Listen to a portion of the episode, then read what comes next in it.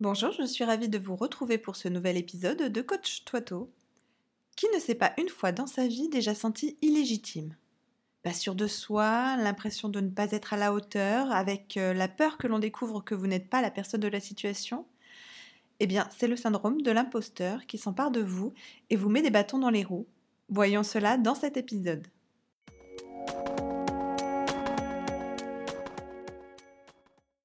Je suis Hélène Vandewaal, psychopraticien et coach de vie certifié.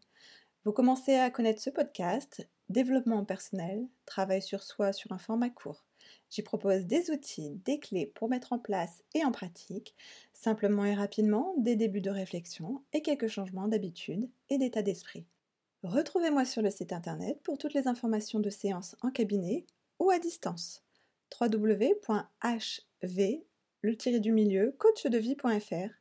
Vous y trouverez également un bouton pour accéder à la prise de rendez-vous afin de réserver donc votre premier rendez-vous téléphonique gratuit.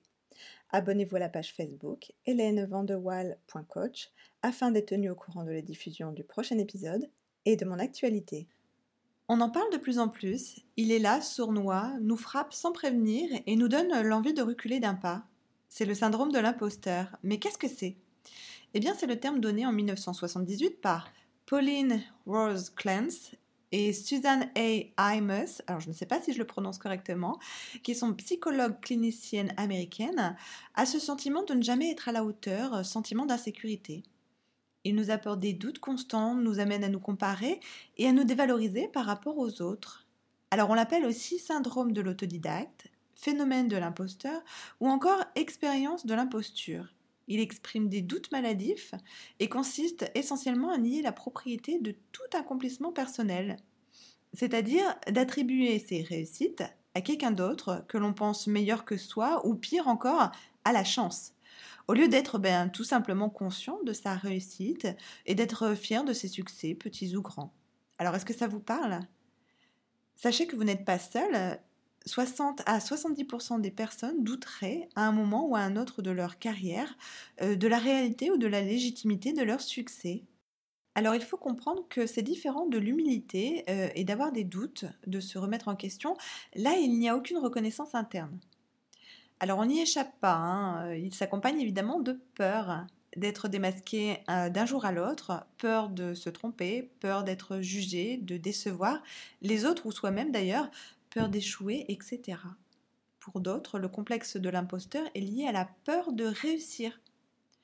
Le problème de ce syndrome, qui, petite parenthèse, malgré son nom de syndrome, n'est pas reconnu comme une maladie psychologique, il n'y a donc pas de chemin de guérison à suivre, il n'y a pas à guérir, et eh bien donc le problème, c'est que si vous en êtes victime, il vous empêche de développer pleinement votre potentiel.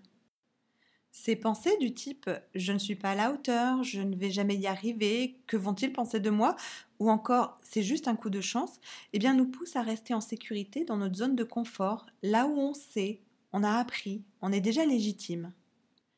Alors ce qui peut mener à ce syndrome Eh bien une trop grande exigence envers vous-même, le perfectionnisme, l'esprit de compétition, de comparaison aux autres et même de performance puisque l'on vit dans une société basée sur la performance à tout prix.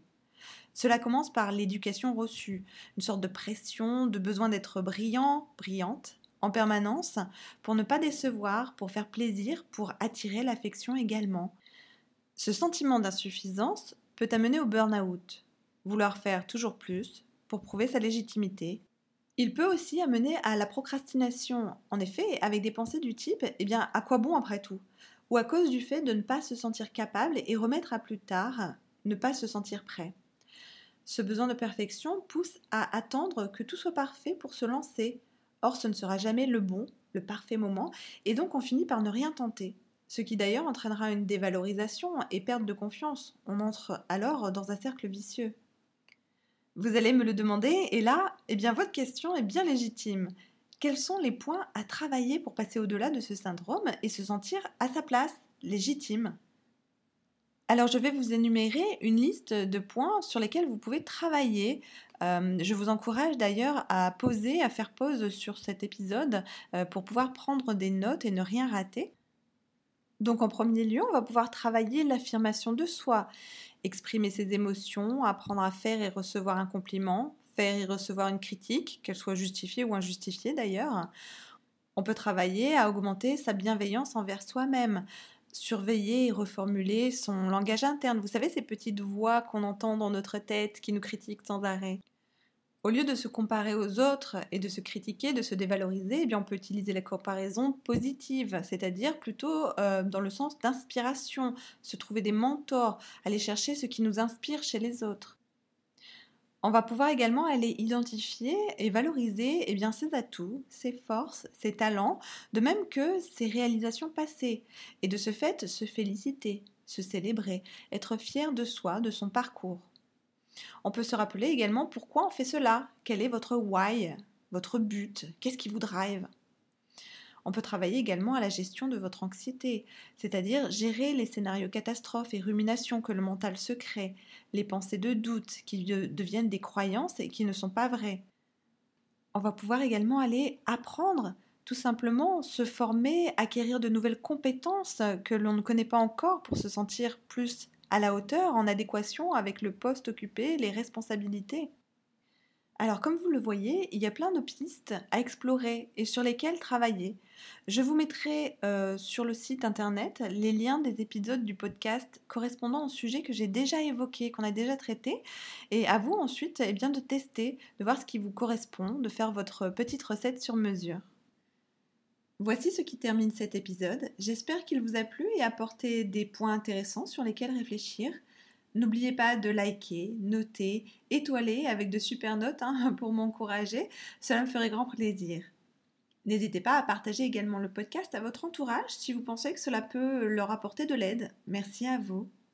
Et puis, si vous sentez que vous avez besoin d'être accompagné pour enfin passer à l'action et que vous vous sentez prêt à vous investir et à travailler à votre épanouissement, alors je peux être à vos côtés, c'est mon métier. Contactez-moi. Vous retrouverez les épisodes précédents sur le site internet, à la page podcast donc. Je vous dis à très bientôt avec le prochain épisode. Prenez bien soin de vous.